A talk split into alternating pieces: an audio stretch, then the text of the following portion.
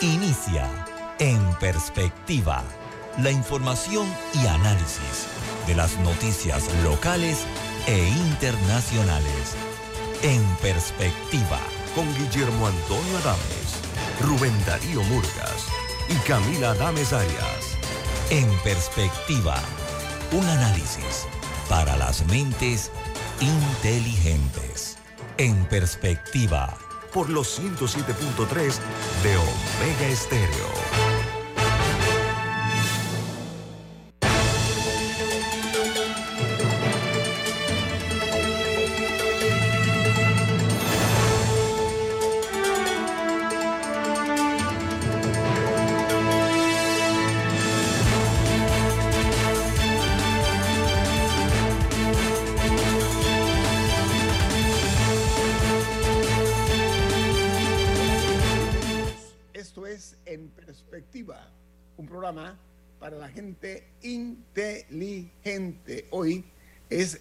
26 de julio del año 2023 y este programa es presentado por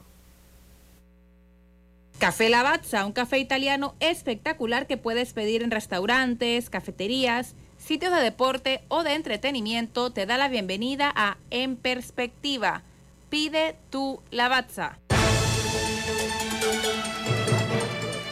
tecnología. Hoy nosotros hacemos uso de la misma y hemos hecho contacto directo hasta República Dominicana con el director de la Dirección General de Ingresos, el abogado Publio de Gracia, quien nos distingue con su participación. Está dentro de un avión, usted, director, ¿no? Sí, estoy ya eh, camino hacia Panamá. Sí, lo estamos viendo que está en el avión. Eh, dígame algo, disculpe, no la pregunta, pero usted, ¿qué, ¿qué hace en República Dominicana? Bueno, el día de ayer participé, primero buenos días a todos, que nos saludé a, los, oyentes de Perspectiva, ¿no? En un programa como es, para gente inteligente, que realmente, y el debate, muy importante, ¿no? Eh, sí, estoy en Dominicana porque ayer eh, fui invitado por el director de la DGI de acá de Dominicana para que Panamá presentara cuál ha sido su implementación de la factura electrónica.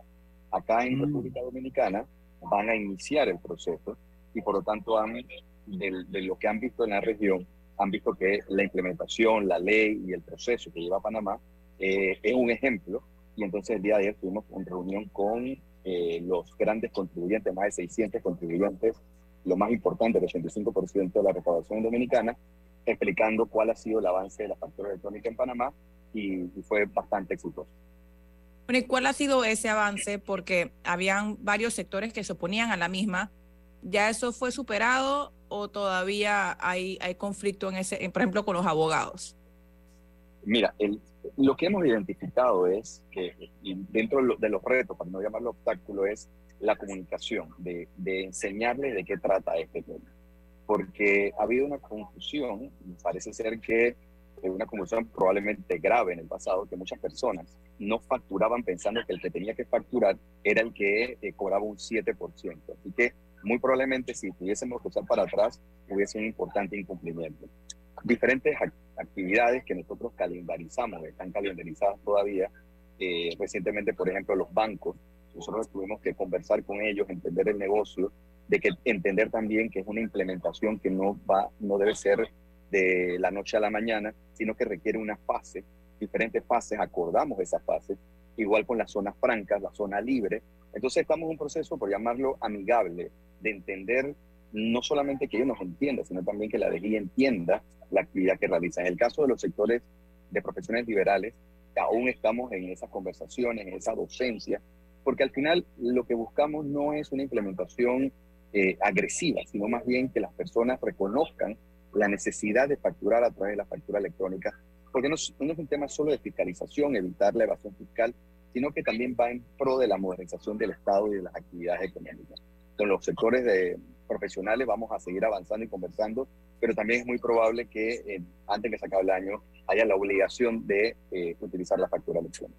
Ahora, director eh, de Gracia, el 31 de julio, que ya está a escasos cinco días, es la fecha de vencimiento, la fecha límite para que los proveedores del Estado tengan la oportunidad pues de, presentar sus eh, facturas electrónicas, ¿no? Para los trámites de ventas de servicios y bienes que tramiten con el Estado.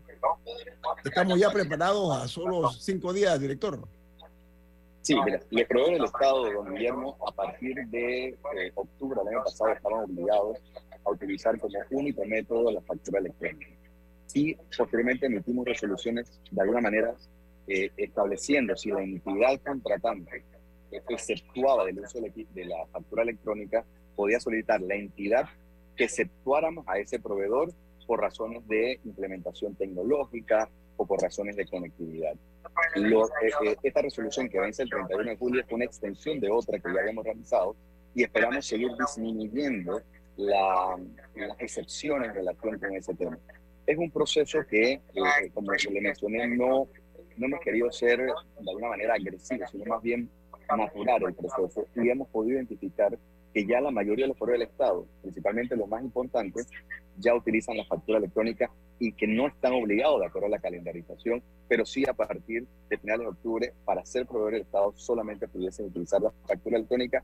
Y hago un paréntesis, recordar que para hacer, utilizar factura electrónica, puedes utilizar los proveedores calificados autorizados que hemos autorizado por parte de la DIC, que son más de que son 20 actualmente, y también el, el facturado gratuito. ¿Y cómo han visto la, facturación este año? Porque eh, recientemente, la semana pasada, vimos que se anunció nuevamente em, que el Estado iba a meter bonos por 1.600 millones de dólares. Y es una actuación que hemos visto recurrente en este gobierno y a varios sectores preocupados por la cantidad de deuda que estamos, en la que estamos incurriendo. No estamos recaudando lo suficiente para, para las metas que tenemos de recaudación la recaudación no ha sido suficiente por muchos años y es un, es un reto que tiene el de, la elasticidad eh, eh, en materia tributaria. También tenemos una base tributaria cada día más erosionada, producto de incentivos, beneficios, exoneraciones, que es cierto que muchos sectores no están, de alguna manera, no están obligados, por ejemplo, a pagar el 7%, o están exceptuados de rentas, exceptuados de pago de dividendos, etcétera, etcétera. Por eso el Estado panameño es, en mi opinión, como público de gracia, no como el Estado panameño del gobierno, que nosotros tenemos que abocarnos eh, probablemente en el futuro gobierno a realizar una reforma tributaria. Y una reforma tributaria no significa que haya que aumentar impuestos, pero probablemente desde mi posición o lo que yo he aprendido, debemos revisar los incentivos tributarios que están otorgando, yo creo que ya de manera un poco exagerada o discriminada, o hablarlo de manera un poquito más técnica sin un estudio tributario real para poder realmente recaudar. Pero Panamá tiene otros, otra ventaja, a, diferencia de otros países.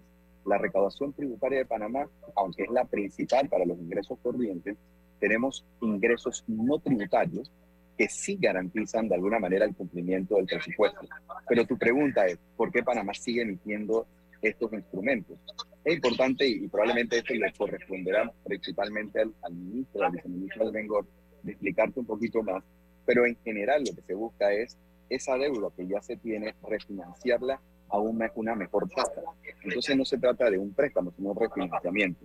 Igualmente, también parte de eso se está utilizando para algunas acciones que están establecidas en el gasto o en la inversión social que realiza el gobierno, que espera, y recuerden que el presupuesto no entra inmediatamente, no que haya una caja con la plata allí y mensualizarla, sino que eso va dependiendo de la recaudación que regularmente la mayor se, se, logra a final del año. Pero probablemente tu pregunta que va a realizar, ¿cómo está la recaudación a la fecha? Eh, recientemente hemos conversado y reiterado y explicando por qué la recaudación, a la revisión de los informes que publicamos cada mes de manera transparente, observamos un déficit en contra del presupuesto. Del primero de enero al 13 de enero, la recaudación que debió corresponder al periodo 2023 pasó al año 2022. ¿Y por qué pasó? Porque extendimos la medida de alivio tributario que estaba vigente en ese momento. El presidente y el ministro decidieron eso, pero no solamente entró lo que es los alivios tributarios, sino todos los ingresos entraron del primero al 13, incluyendo planilla, y TBMS, que corresponderían al año 2023, entraron en el año 2022, afectando definitivamente el presupuesto y es probablemente el margen que tenemos ahora mismo de ventaja. Pero tenemos el reto, porque al final es un tema que te puedo explicar, pero igual, si uno lo ve frío y, calculado, estamos ahora mismo por debajo del presupuesto, pero pronto vamos a, vamos a comunicar alguna serie de acciones que deben ayudar a la recaudación. Y termino con esta parte. La, la posible, eh, luego de aprobar o no el contrato en la Asamblea, si se aprueba, que Minera Panamá, esos ingresos que recuerden son eh, ingresos mínimos del 2021 y el 2022, deberán estar ingresando a la arca del Estado durante este periodo y eso ayudaría a impulsar la recaudación en materia tributaria y no tributaria. Usted mencionaba que varios incentivos fiscales representan un hueco en la recaudación. Probablemente el más famoso eh, reciente fue la ley que se aprobó de incentivos fiscales al turismo, que generó mucho ruido, pero que al final, al final sí se sancionó, a pesar de todas las críticas, etcétera, y se modificó un poco. ¿Cuáles son algunos otros huecos grandes, aparte del, de esa nueva ley de incentivos turísticos para, para conocimiento de nuestra audiencia? Al final hemos, creo que el tema de turístico no se ha explicado muy bien y hemos quedado, y es probablemente culpa también de nosotros de no saber comunicar exactamente. El tema del incentivo turístico no es que se le dé un dinero a nadie, y se habla, no, que se le está dando le está dando un reconocimiento siempre y cuando haya una inversión que al final, según los estudios tributarios, pudiera retornar en impuestos indirectos impuestos eh, sobre la renta y los que no se encontraban exonerados y también de acuerdo a unos años. Estaba bastante limitado y está limitado siempre y cuando eh, se haya hay una modificación en la ley. Entiendo yo que se tiene hasta el 31 de julio para poder eh, beneficiarse de ese tema. No te puedo dar la información específica de los promotores que han realizado eso, pero hay mucha información que no es correcta y, como te dije, probablemente nosotros tenemos que comunicar mejor, pero no hemos demonizado solamente eh, la acción o el, incentivo turístico. Hay otros incentivos que son muy, mucho más contundentes y que han, que han erosionado la base fiscal durante muchos años. Y no solamente hablo de, de, actividades, por ejemplo, los inmuebles para el sector agropecuario hasta 300 mil dólares están exonerados de, de todo impuesto. Eh, actividades relacionadas con sectores industriales que tienen certificado de fomento, eh, de exportación eh, y, otros muchos que, los intereses preferenciales también o los préstamos hipotecarios son por muchos años que han generado incentivos y creo yo, no estoy diciendo que esto hay que eliminarlos ni nada por el estilo, pero sí como nación tenemos que revisarlo y reconocer cuáles deben ser de alguna manera mejor segmentados para un mejor aprovechamiento y realmente el, el, el, interés social sea el que prime sobre eh, cualquier otro tipo de interés.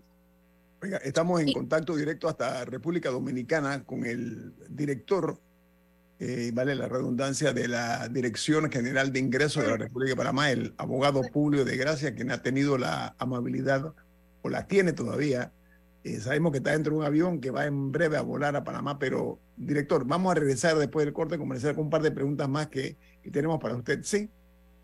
Gracias, claro que Viene más, esto es En Perspectiva, un programa para la gente inteligente como usted. En Perspectiva, por los 107.3 de Omega Estéreo.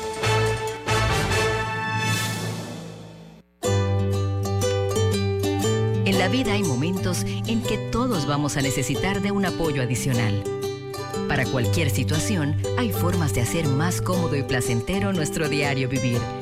Sea cual sea su necesidad, en Hogar y Salud los apoyamos haciéndole la vida más fácil, porque contamos con la experiencia necesaria para recomendarle lo que usted necesite. Recuerde, Hogar y Salud les hace la vida más fácil. Atención, amigos de Veraguas, ya abrimos nuestra nueva sucursal en Boulevard Santiago. Estamos abiertos en todas nuestras sucursales del país y le hacemos su entrega de forma gratuita en Panamá Centro. Para mayor información, puede consultar en Instagram y Facebook. Grupo Clásico, 30 años brindando las últimas tendencias de la moda. Con Hugo Boss, Clásico Womo, Suit Supply y Clásico Off, el grupo de tiendas de ropa masculina más elegante del país. Hugo Boss, marca número uno en el mundo de la moda masculina. Clásico Uomo, una selección de la moda europea más exclusiva en un solo lugar. Suit Supply, la tienda que está rompiendo el estereotipo de la ropa masculina. Clásico Off, los mejores precios en tus marcas favoritas. Visítanos en los mejores centros comerciales del país. Grupo Clásico, 30 años liderando la moda masculina en Panamá. Omega Stereo tiene una nueva app Descárgala en Play Store y App Store totalmente gratis. Escucha Omega Estéreo las 24 horas donde estés con nuestra aplicación totalmente nueva. En perspectiva, por los 107.3 de Omega Estéreo.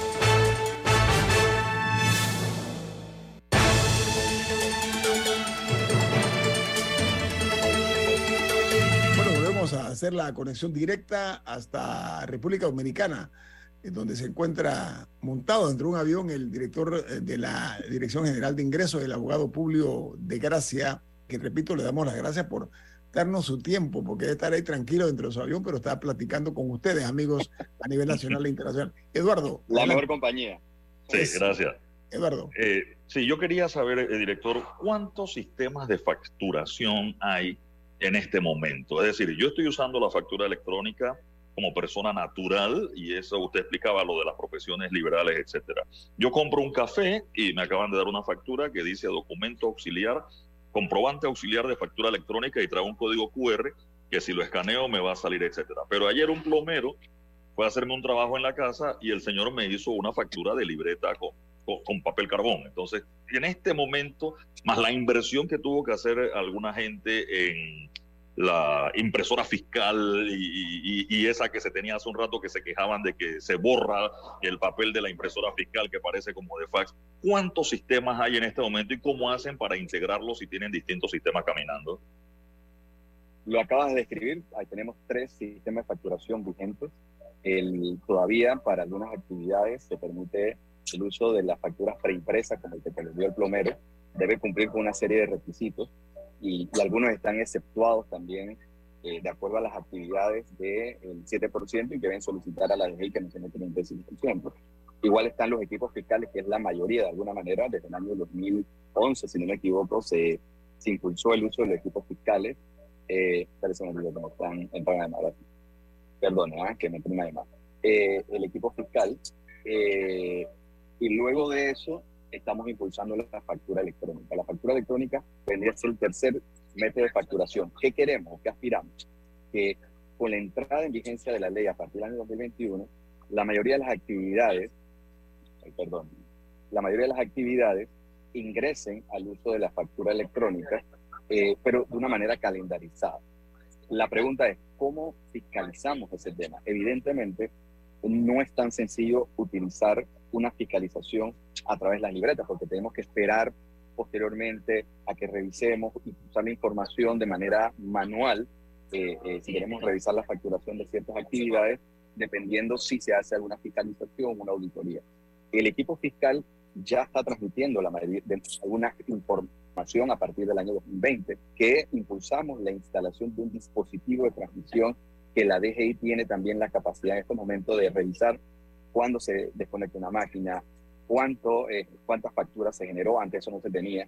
Y ahora el tema de la factura electrónica es mucho más fácil, porque Eduardo, es muy probablemente cuando ya estemos la mayoría conectados con factura electrónica, que Eduardo el 2 de, el 2 de enero o el 3 de enero, el primer día hábil del año, siguiente, que comienza el año fiscal, Eduardo recibe en su correo o en su buzón tributario la propuesta de declaración de renta. Es decir, la DG le va a decir a Eduardo Luis ya que él ha facturado y que ha generado toda una serie de documentación o, su, en una planilla de alguna empresa, yo toda esa información la tiene la DGI y la va a compartir con Eduardo y le va a decir, Eduardo, según la información que aparece y se ha detectado en la base de datos de la DGI, usted debe declarar tanto. ¿Usted está de acuerdo o no está de acuerdo o quiere agregar alguna información? Aspiramos y vamos a hacer un plan piloto a partir en el próximo año con personas naturales, profesionales naturales, y eh, a ver qué tal nos va, pero ya estamos en esa vía y aspiramos, Eduardo, que haya solamente... Por ejemplo, la factura del plomero, sí, la factura del plomero no va a estar incluida en ese plan piloto que usted me dice porque él no está facturando electrónicamente. Entonces yo tendría que decir, no estoy de acuerdo porque quiero declarar otras deducciones, ¿no? ¿Sería más o menos así? Es así, así mismo, Eduardo, pero aspiramos que el plomero no es fácil eh, eh, ah, probablemente hay, plomeros y hay otros plomeros que tienen que entrar en este proceso de fiscalización, perdón, de facturación. Pero es allí donde, por ejemplo, los proveedores del Estado y las grandes empresas están en un proceso de obligar a sus proveedores también a utilizar la factura electrónica, lo cual va a ser un tema muy natural que va a avanzar el tema de la factura electrónica y aspiramos que a final del año ya tenemos 45 mil contribuyentes en factura electrónica, poder llegar por lo menos a 100 mil contribuyentes a del año. Director, ¿cuántos usuarios aproximadamente tiene la DGI ya en este momento operativos? En factura electrónica, como le dije, ya tenemos 45 mil, eso representa aproximadamente un 24% del universo de contribuyentes. Eh, estamos, queremos impulsar, y estamos hablando con la Asamblea Nacional de Diputados, que antes que se acabe este año poder establecer un calendario para actividades como restaurantes, joyerías, eh, venta de autos, entre otros, que no están obligados a utilizar la factura electrónica, pero queremos establecer, eh, estamos en conversación con el diputado Melchor Herrera, que es el presidente de la Comisión de Economía y Finanzas de la Asamblea, para impulsar un nuevo proyecto de ley que establezca un nuevo calendario para la implementación obligatoria de la factura electrónica. Camila. Eh, director, hablemos un poco de evasión fiscal. El, hace un par de años se pasó la ley y de hecho ya la dejé abierto un par de casos pero ¿cuántos casos hay abiertos actualmente de evasión fiscal y cuántos han concluido? ¿Cuántos ya han tenido una consecuencia? Nosotros hemos empleado o culminado procesos de revisión y que hemos establecido que hay una cuantía por encima de 300 mil dólares que hemos entregado al Ministerio Público y uno ya se encuentra en un proceso de órgano judicial, aproximadamente cuatro casos. Eh, debemos estar enviando muy pronto alrededor de cuatro más eh, tenemos procesos, como le he hablado en otros medios de comunicación, de grandes contribuyentes como de pequeños contribuyentes. No se trata solamente de fiscalizar al pequeño, a todo el mundo, eh, que tengamos información y cada día la DGI tiene más información producto del cruce de datos y hemos establecido y verificado ese tema. Eh, mira, si podemos, si calculáramos cuánto sería la evasión que posiblemente, según las investigaciones, casi está en 150 millones de dólares que puede llegar hasta 300 millones de dólares si incluimos eh, algunos recargos, intereses, etcétera, etcétera. Así que pudiese estar en ese universo. Evidentemente, lo que nosotros como DGI aspiramos al cumplimiento voluntario, al cumplimiento inmediato, de acuerdo al, al, al, perfil del contribuyente, porque al final también es un costo para la administración tributaria. Igual tenemos procesos, en, tanto en, en, en, legal como en la Corte Suprema de Justicia, que son de casi, de casi 500 millones de dólares y que al final el Estado panameño no recauda porque está en un proceso. Eso, por lo tanto, requiere de mayor eficiencia, obviamente, de la, de la administración tributaria, mayor recurso y también humano, pero también que, por ejemplo, el Tribunal Administrativo Tributario también tenga las capacidades necesarias y la Corte Suprema de Justicia pueda decidir pronto, por ejemplo, sobre casos de precio de transferencia, de, precio de transferencia sobre eh, internacionales. Director, ahora, eh, eh, tiene que haber un cierto, grado de, flexibilidad. La idea es que la gente pague. El propósito es que la gente cumpla, es la palabra, cumpla. Exactamente. Eh, la figura del arreglo de pago, ¿cómo se está manejando para esos propósitos u objetivos, director de Gracia? Mira, don Guillermo, existe actualmente, y, gracias por recordármelo, una oportunidad que se mantiene de la ley de, de, regularización tributaria, es el acuerdo de pago diferenciado, es decir, que aún personas que han sido afectadas por la pandemia, que puedan demostrarlo y que tengan una situación económica muy puntual, la DGI revisa y puede condonar hasta un 85% de intereses y recargos y poder establecer hasta 48 meses, si no me equivoco, la oportunidad para que el contribuyente pueda pagar poco a poco diferentes tipos de impuestos.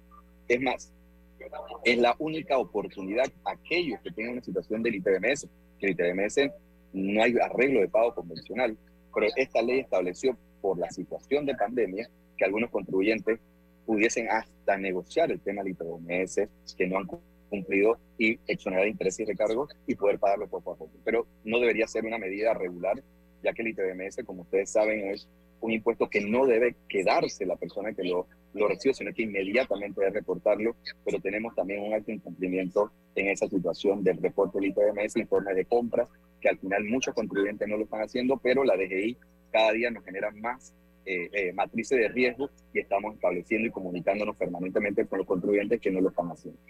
Oiga, director, eh, es fundamental la tecnología. los estados modernos se ajustan a la tecnología y la aprovechan como una herramienta valiosa. Es más, nosotros estamos entrevistándolo, usted está dentro de un avión en República Dominicana, estamos hablando como si estuviera usted en Panamá, ¿es correcto? Así es. Esa misma facilidad que generosamente nos suministra la tecnología, ¿hasta dónde está la Dirección General de Ingresos que usted dirige, eh, modernizada, eh, tecnificada? Eh, director, ¿qué, otro tipo de mecanismos están pendientes de hacer para agilizar más los procedimientos, director de Gracia? Mire, pasamos de 60 a 165 trámites en línea. Actualmente el sistema ITAX está siendo fortalecido para hacerlo más amigable. También tenemos un, actualmente una, andando un, un proyecto de modernización y transformación digital junto al Banco Interamericano de Desarrollo, que ya la mayoría de los productos, por llamarlo así, han sido licitados, entre ellos uno de los más importantes, que le da nueva infraestructura de la DGI, que aproximadamente va a costar, va a costar o salió licitado aproximadamente entre 8 y 10 millones de dólares, no recuerdo yo, pero esa es la capacidad para poder generar, para poder administrar los datos, porque no me han preguntado, la DGI, cómo la cantidad de, eh, más que megabytes, una, cosa impresionante de datos, tenemos que aguardarlos y resguardarlos por bastante tiempo de acuerdo a lo que establece la ley. Y esos datos deben ser cruzados a través de nuevos talentos humanos que estamos perfeccionando a través de eh, análisis de datos, científico de datos, que son los que al final van a generar realmente las matrices de riesgo y poder establecer en dónde está la posible situación de incumplimiento. Así que la DGI está avanzando, vamos a dejar una DGI muy diferente, moderna. Y yo quiero también resaltar a las anteriores administraciones que también ha hecho lo correspondiente a medida que ha pasado el tiempo eh, la administración tributaria requiere mucho apoyo del Estado y del gobierno para poder realmente eh, eh, que la caja del Estado pueda recaudar de manera eficiente, como usted lo acaba de decir, pero eso requiere modernización. Tenemos business intelligence, tenemos también talento humano, o sea, va a haber mucha transformación probablemente evidenciada a partir de finales de este año. Ok, van a ser las 8 de la mañana, usted, su vuelo sale aquí a las 8.30 más o menos, director. Mire, a las 8 y 7 de allá, ya en breve minutos ya. Oiga, mire, la verdad es que no queremos abusar. En parte hemos abusado, ¿no? Eh, eh, no, no, no. Pero mire, le agradecemos y mucho, y mucho que haya estado con nosotros esta mañana, eh, nos dé parte de su tiempo para hablarle, no únicamente a los contribuyentes, sino a la ciudadanía en general, para que comprenda qué está pasando en una institución tan importante como es la Dirección General de Ingresos. Director Público de Gracia, Muchas gracias por acompañarnos a nosotros. Que tenga un buen viaje, un buen feliz vuelo, director. Primero Dios, en unas horas estoy de regreso a Panamá. Muchas gracias. Y bienvenido a la patria. Vamos al corte. Ahora vamos a hablar un poco de política al regreso aquí en su programa En Perspectiva. Un programa para la gente inteligente como usted. En Perspectiva, por los 107.3 de Omega Estéreo. Logistics Custom Services, corredores de aduana con 20 años de experiencia, especialistas en trámites de importación, exportación, exoneraciones y órganos anuentes. Además, brindamos asesoría legal para todas sus operaciones de comercio internacional. Llámanos al 261-6104, 261-6530, 6948-5131. Visítenos en www.lsservices.com.pa y en Instagram como LS Services Panamá. Descubre el universo recargado de MG. Conoce su nueva gama de modelos más innovadora y versátil. SUVs ideales para cualquier camino y SUVs 100% eléctricos. Distribuye Copama.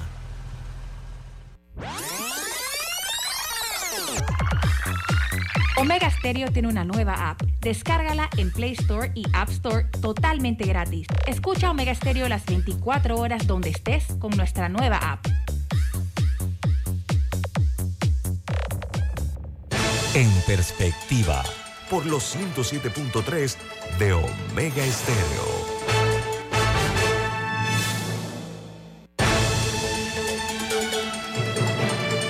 Hay algo importante para los oyentes. ¿De qué se trata la noticia que usted tiene, Camila? En Banco Aliado creamos oportunidades. Genera un 3% de interés con tu cuenta Más Plus. Banco Aliado, tu aliado en todo momento. Visítanos en nuestra página web bancoaliado.com y síguenos en nuestras redes sociales como arroba Banco Aliado. Banco Aliado, 30 años. ¿Tú qué quieres crear? Oiga, amigos oyentes, eh, vamos a tocar eh, noticias eh, importantes del plano nacional. Camila, diga, adelante. Sí. Una de las más llamativas ayer, que sí quería que discutiéramos un momentito, fueron las declaraciones del ministro Augusto Valderrama, en las que dijo varias cosas. Entre una de las que probablemente la principal es que dijo que el, que el precio de los alimentos no va a bajar. Eso creo que fue la, la, declaración más importante que dio. Sin embargo, la que más, la que más llamó la atención de la gente fue que básicamente dijo, paren de llorar porque la comida está cara. Eh, y usó el verbo llorar, no recuerdo la, cita exacta, pero básicamente dijo que nadie llora cuando tiene que pagar un, un, boleto para ir a un concierto, que siempre están llenos, pero, pero que si le suben un dólar a su comida, se cayó el mundo. Y me gustaría empezar diciendo que hay que darle una clase de sensibilidad al ministro a la hora de dar declaraciones, porque creo que está bastante alejado de la realidad decir que porque hay conciertos en Panamá y los conciertos están llenos, que súbitamente todo el mundo tiene dinero para, para todo y simplemente no saben administrar sus finanzas personales. Empezando porque las finanzas personales son eso, son personales, como vez le escuché decir a alguien.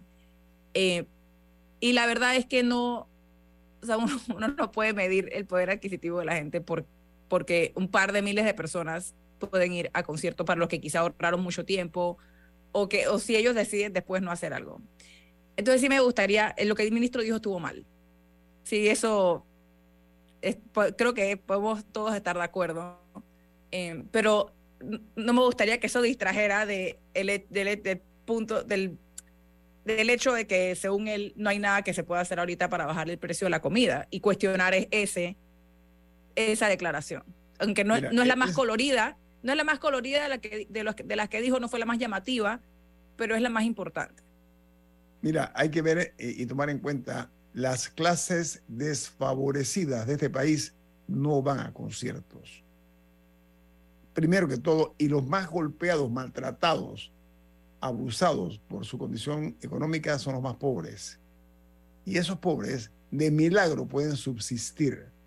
Yo creo que, no, y es que aún si fueran, aún si fueran, el ocio es importante también. no, permiso, pero déjeme decirle algo es un argumento endeble. Póngalo como lo ponga. Además de desafortunado, retar la inteligencia de la gente con argumentos de esa naturaleza. Yo solicito que los señores ministros de Estado tengan muchísimo cuidado en no lastimar los oídos de la gente que los escucha, si es que los queremos escuchar, utilizando ese tipo de posturas, que no es otra cosa que refugiarse un ámbito irreal, porque si la comida está muy cara, muy cara. Eh, es casi difícil para muchos panameños tener en su casa platos eh, servidos, como dicen en Panamá, los tres golpes, le dicen, ¿no? Eh, las tres comidas. ¿Por qué? Porque la pobreza echa raíces. No lo olvide, ministro. Entonces, ese tipo de expresiones dejan no dejan huellas, dejan heridas. Yo ruego eh, que haya un acto de reflexión, pero sobre todo que ordenen los muebles en la cabeza antes de hablar. Las cabezas bien amobladas acostumbran a no decir cosas que no deben eh, expresarse de una forma inadecuada. Eduardo, no sé usted cómo la ve esas declaraciones del ministro. Yo, yo coincido con Camila en que el ministro dijo tres cosas y dos son quizás más importantes que esa comparación que hizo con los conciertos. Las comparaciones suelen ser odiosas. Y le voy a poner un ejemplo. Augusto Jiménez, productor de Tierras Altas, ha dicho lo mismo de otra forma y, no generó todo el ruido que, se hace. Es decir, la gente se queja del aumento en la comida como no se queja de otros aumentos, por ejemplo, el aumento del alcohol. Y, y nadie dice nada. Pero sí, lo del ministro Valderrama me recordó al ministro Dulcidio de la Guardia cuando una vez comparó la economía del país con un restaurante mexicano que estaba lleno, ¿no? Y él dice, bueno, todo el mundo salió a comer al restaurante y, con solo un restaurante para él era ya suficiente razón para decir que la economía del país estaba, estaba volando. Pero yo sí coincido con Camila en dos declaraciones adicionales que se dieron del ministro. Uno, el precio de la comida no va a bajar. Lo dijo el ministro de Desarrollo Agropecuario. Que ciertamente su trabajo como ministro de Desarrollo Agropecuario es mejorar la producción del país y no necesariamente incide en los precios de las cosas. O sea, mejorar la producción para tener mejor producción de calidad Y ahí sí que eso pueda incidir después en que baje, pero que se produzca lo suficiente. Creo que esa es la prioridad del MIDA. Y dos, ya entrando en lo político, dijo que él no era político y dijo que el político que le diga que la comida va a bajar de precio miente.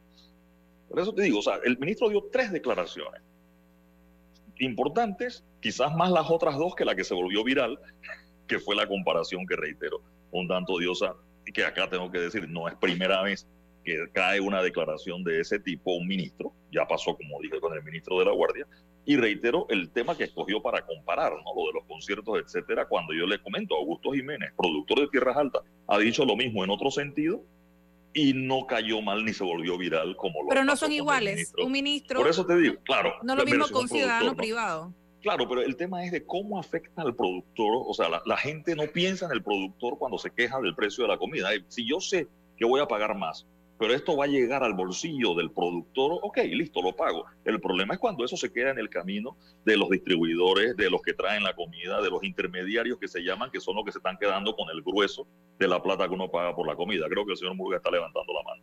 Rubén. Lo, lo más importante es, es Acérquese, señor Murgas. que la, la, la, el costo de, la, de la, la comida, el Estado tiene manera de subsidiarla. Digamos, a las reservas indígenas llega mucha comida gratis que lleva el Estado. A las áreas campesinas se entrega mucha comida gratis. Porque el, el, el, el, cuidado más grande que tiene que tener el Estado, que la comida le llegue a los pobres, no al que no es pobre. Pero esa es una realidad que la ha hecho muy bien el, gobierno de, de, de, de Laurentino Cortizo y, y, se, y se ha hecho en los gobiernos anteriores. Llevarle comida gratis a la gente que más lo necesita. Y esa es una realidad que no se puede esconder. Murgas, Confucio, final... Confucio dijo, no le entregues el pez, enséñalo a pescar. Bueno, pues... Aquí hay que enseñar okay, a, la clase, a las clases más desposeídas a producir sus alimentos. Eso es fundamental. Diga, Camila. Pero al final el ministro tiene que dar explicaciones. Él tiene que decir, o sea, en vez de arrebatarse y echarle la culpa a la gente, lo que él tiene que decir es, atención país, la comida no va a bajar porque tenemos este factor y tenemos este factor y, y pasó esto y, y esto es lo que estamos haciendo para contrarrestar. Pero esa información no la dio. Así que creo que sería bueno que él diera una explicación de por qué los, cada rubro, por qué el pollo no va a bajar, por qué el arroz no va a bajar, por qué no sé qué no va a bajar y qué están haciendo ellos. Porque al final del día, parte de su responsabilidad es fomentar que el sector sea más eficiente. O sea, fomentar que, eh, que tengan acceso a tecnología para, o a nuevas técnicas para, para que le puedan sacar más, que puedan producir más, idealmente con, con, un costo menor, pero aún si no es así, para, también para facilitar que el producto una vez eh, sale de la tierra, que llegue lo más directo posible a, a, los consumidores, porque eso también reduce los precios. Lo que hay que ver es que, o sea, cuáles son las estrategias del gobierno en este lado, porque de nada me sirve que digan que ningún, ningún gobierno ha apoyado tanto al agro como nosotros, que fue otra de las cosas que dijo ayer. Ok, pero ¿cómo, cómo se ve eso? Pero mira que... A cada rato vemos al presidente repartiendo sementales por ahí, pero, pero ese apoyo ¿qué es? ¿Es, es solamente recursos? ¿Es tecnología? ¿Es qué es? Y esas explicaciones faltaron ayer. Pero, pero mira, yo voy a decir algo eh, para, para ser justo. Es muy extraño porque el ministro Valderrama ha sido un hombre muy comedido en lo que dice. Quiero a mí me parece que no, no, es su primera controversia, pero está bien. Permiso, quiero pensar que la ola de calor, la calor lo ha afectado de alguna forma.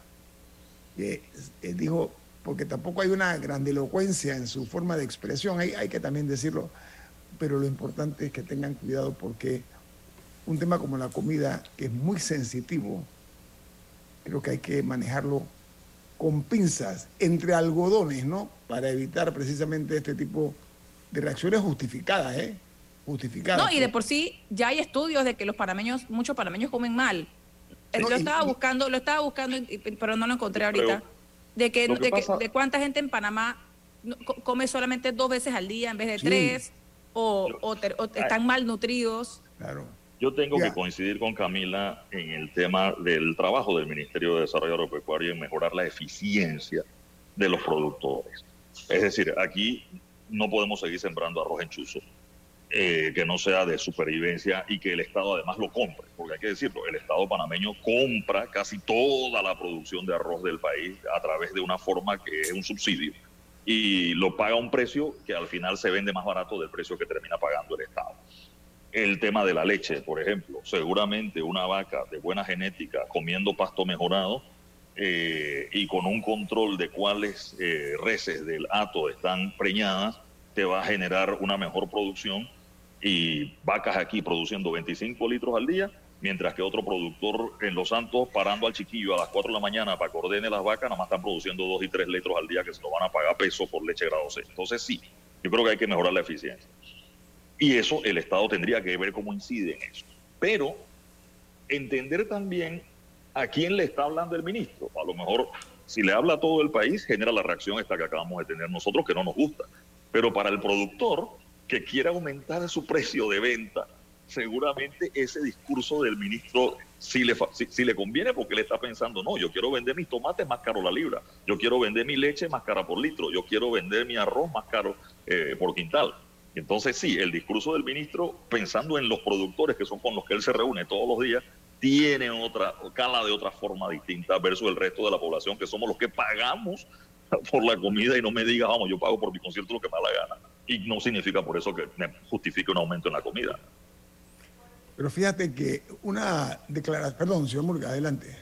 Bueno, mira, una de las cosas que nosotros debemos aprender es que nosotros antes no teníamos energía soberana. Toda la energía la, fabricábamos con combustible. Hoy en día tenemos toda la energía soberana, producto de las hidroeléctricas que se hicieron. Y nosotros vendemos, Panamá vende energía a Centroamérica, exportamos energía. Y eso habla bien de, eh, Panamá. Y nosotros eh, eh, no nos hemos dado, dado cuenta el avance que tuvimos como, como, país. ¿Qué hubiese sido de Panamá si no hubiésemos hecho esas hidroeléctricas en la década del 70? Entonces, eh, tenemos que despertar de eso, porque hay cosas que las hemos hecho bien y, que esas hidroeléctricas, ahora, ahora, ahora mismo, la, transmisión y, todo lo que tiene que, ver con, con la generación la, transmisión eléctrica la hayamos privatizado, es, otra historia. Bueno, porque es que al final del día, en ese caso, la explicación que la gente quiere recibir es por qué si incluso estamos exportando energía estamos pagando luz tan cara. Eso iba a decir yo, exactamente eso. Por, eso hay, hay, un tema de, no solamente de, de, acciones para generar mayor eficiencia, sino que esa, esas eficiencias se reflejen en en el consumidor, porque al final del día la realidad es que la gente no puede con su vida, o sea, verdaderamente eh, hay muchas personas con la soga al cuello y que merecen una explicación. O sea, aún, aún si, aún si, si las autoridades pueden justificar los precios que hay por, por X o Y razones, sea el bendito gusano barrenador o el fenómeno del niño, aún si existe una, una justificación real y que bueno, ni modo, eso es lo que es ahorita, esas explicaciones se tienen que dar. Y se tienen que dar de una manera empática y de una manera, eh, o sea, no, no reclamándole a la gente diciéndole que no llore, sino diciendo, ok, la realidad es esta, lo que está pasando es esto y lo que estamos haciendo para tratar de solucionarlo es esto. Porque si no, se van a seguir chocando contra la pared. Sí, lo que hay que evitar es la crispación. Del periodismo. no, la gente se merece, no, no para apaciguar, la gente se merece una explicación. refiero refiérome, a utilizar un lenguaje que no vaya a crispar aparte de la sociedad parameña. Vamos al corte comercial. Esto es En Perspectiva, un programa para la gente inteligente como usted. En Perspectiva por los 107.3 de Omega Estéreo. En la Casa del Software integramos el pasado y el futuro de su empresa. Somos expertos en hacer que distintos programas y bases de datos se puedan hablar entre sí, consolidando sus sistemas de información. En la Casa del Software integramos el pasado y el futuro hoy. Para más información puede contactarnos al 201-4000 o en nuestro web www.casadelsoftware.com.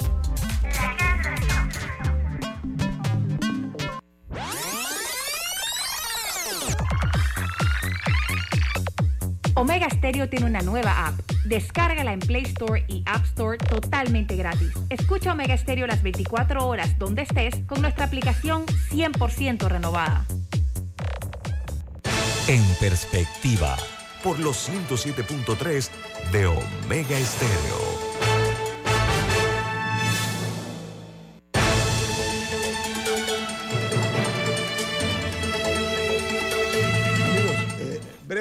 Porque quiero tocar otro tema eh, nacional y me gustaría, si quieren opinar alguno de los compañeros aquí en la mesa. Las noticias internacionales hoy se centran en el tema de Israel. Por ejemplo, el Washington Post titula El poder de Netanyahu en duda en medio del impulso judicial de Israel. Eh, dice que los eventos caóticos en los primeros siete meses del nuevo gobierno del primer ministro Netanyahu han alimentado la especulación de que él no controla la coalición tanto como lo controla a él la coalición. Miren ustedes ese juego de palabras.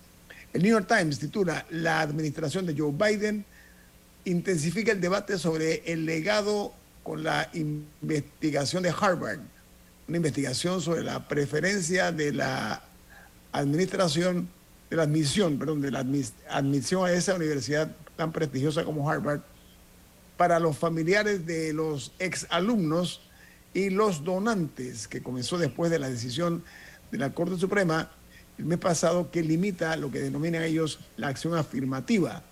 Dice que un nuevo estudio de los datos de la admisión de la universidad de élite sugieren que ser muy rico es una es su propia eh, calificación.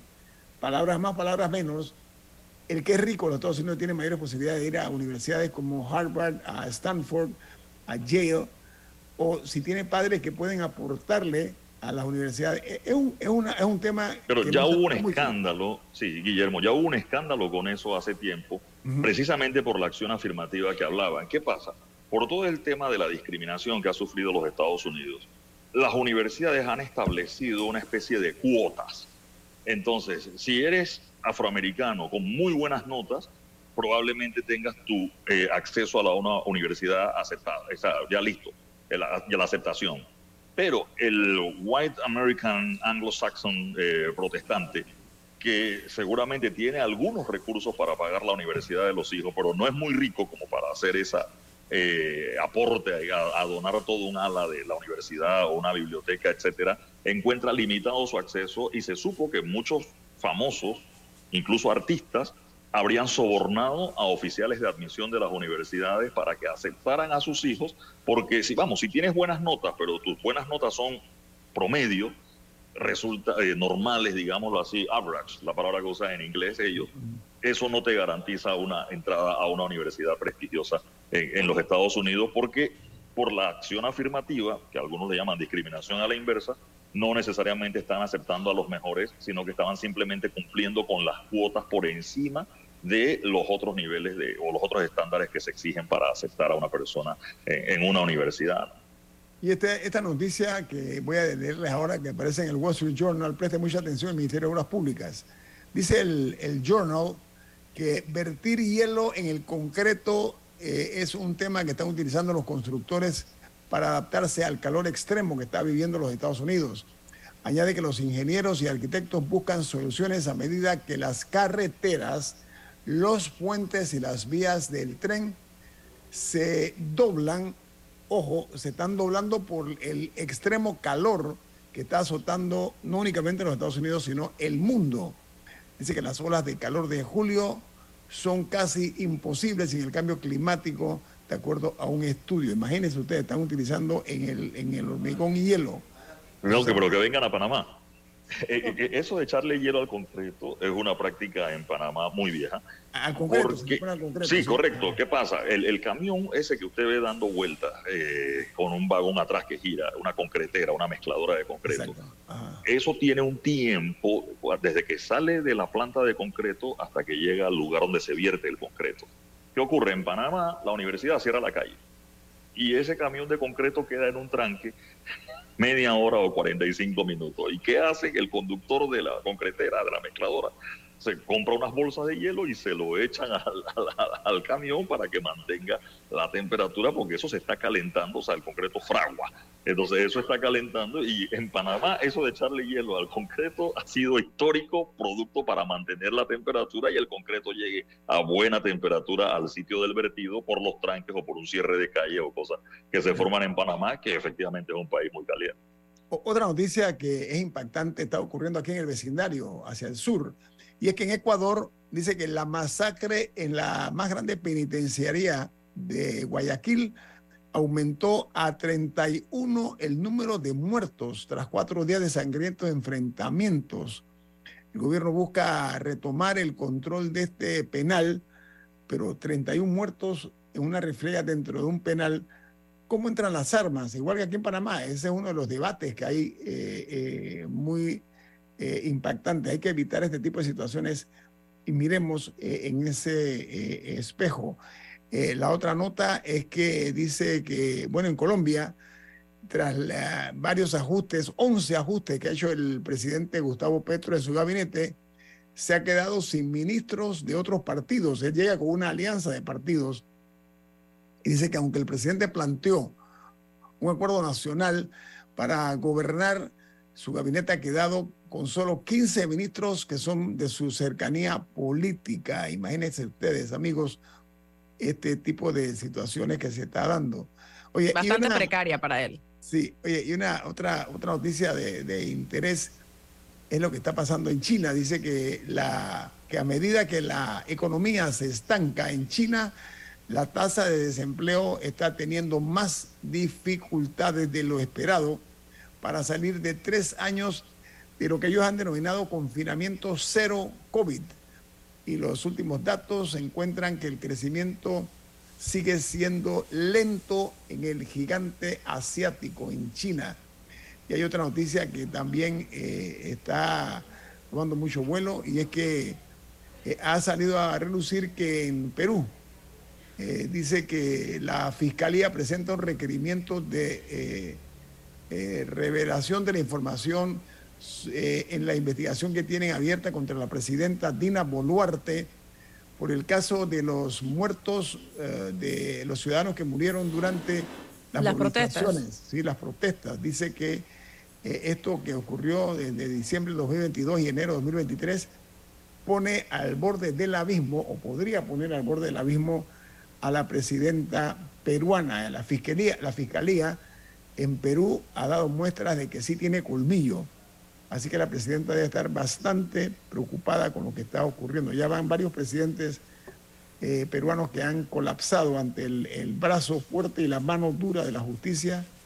Parece que la presidenta Boluarte también está en esas mismas eh, circunstancias. Y en Venezuela, algo escandaloso. Si hay eh, corrupción en América Latina, esto ya llega a, a realmente hechos épicos, ¿no? En Venezuela, el principal testaferro de la trama de saqueo a petróleos de Venezuela, movió 1.144 millones de dólares en la banca privada de Andorra. Este es un empresario que manejó 11 cuentas opacas en la banca de Andorra. Eh, dice que eh, hay un número de ex viceministros de energía que cobraban el 10% de comisión por otorgar eh, contratos eh, en, la empresa que es la más grande de Venezuela, que es Petróleos de Venezuela. Y en Costa Rica, vuelve Costa Rica eh, a dar muestras de que está un punto de quiebre, me parece. Los estudiantes universitarios han protestado contra la gestión del presidente Rodrigo Chávez reclamándole por el 1% permitido a la educación eh, superior.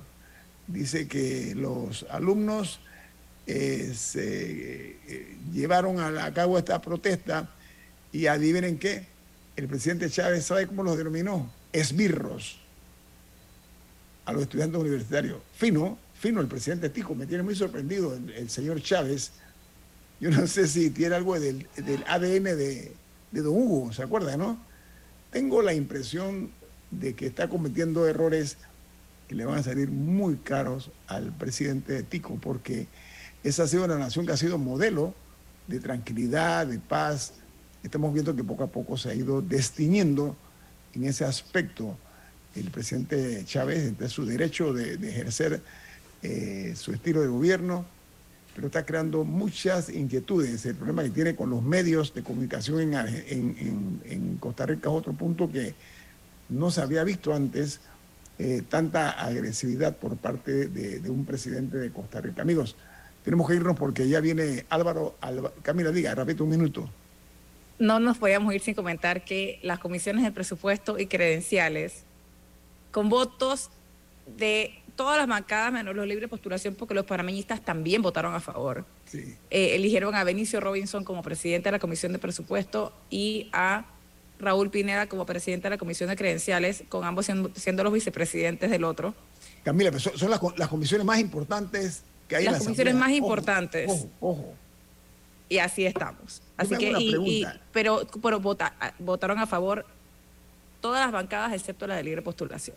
Yo, yo de verdad me gustaría, yo creo que hay que escribir varios libros acerca de cuál será la gracia del señor Benicio Robinson, que es tan atractivo ¿Qué lo hace él eh, convertirse en un hombre que se ha mantenido en estas importantes comisiones y ahora pues mete a uno de sus asociados, que es el señor Raúl Pineda? Eh, eh, Eduardo, un minuto. ¿Tú sabes algo acerca? Porque yo necesito ser ilustrado. No, yo estoy sorprendido de la quiniela, como le dicen en hípica, ¿no? El 1-2, esa apuesta en la hípica se llama la quiniela, y esa quiniela está igualita, ¿no? En credenciales y en presupuesto. Entendiendo el control que tiene credenciales, no lo tiene, pero que puede tener sobre la Corte Suprema de Justicia en cuanto a los archivos o expedientes que le van a llegar a los magistrados que tienen que tomar decisiones muy importantes este año. Ese es, el asunto. En este momento. Pero esa quiniela es interesante porque en las dos comisiones más importantes, la misma quiniela. Bueno, hablaremos después de ese tema porque saben que esto no es casual, sino causal. Por lo que acaba de decir Eduardo de la Corte Suprema de Justicia, lo que está en juego, es lo que tú estás diciendo, Eduardo, ¿no? el, estadio en que se va a convertir. No, y la, Comisión de Presupuesto en un año electoral crítico. Exacto. Oye, e, e, es, importante, lástima que se nos fue el tiempo. Viene Álvaro Alvarado con su programa Sin Rodeos, aquí en la cadena nacional Omega Estéreo. Camila, ¿quién despide? en perspectiva, rapidito, por favor. Café Lavazza, un café para gente inteligente y con buen gusto que puedes pedir en restaurantes, cafeterías, sitios de deporte o de entretenimiento. Despide en perspectiva. Pide tu Lavazza. No vamos. Gracias. Chao.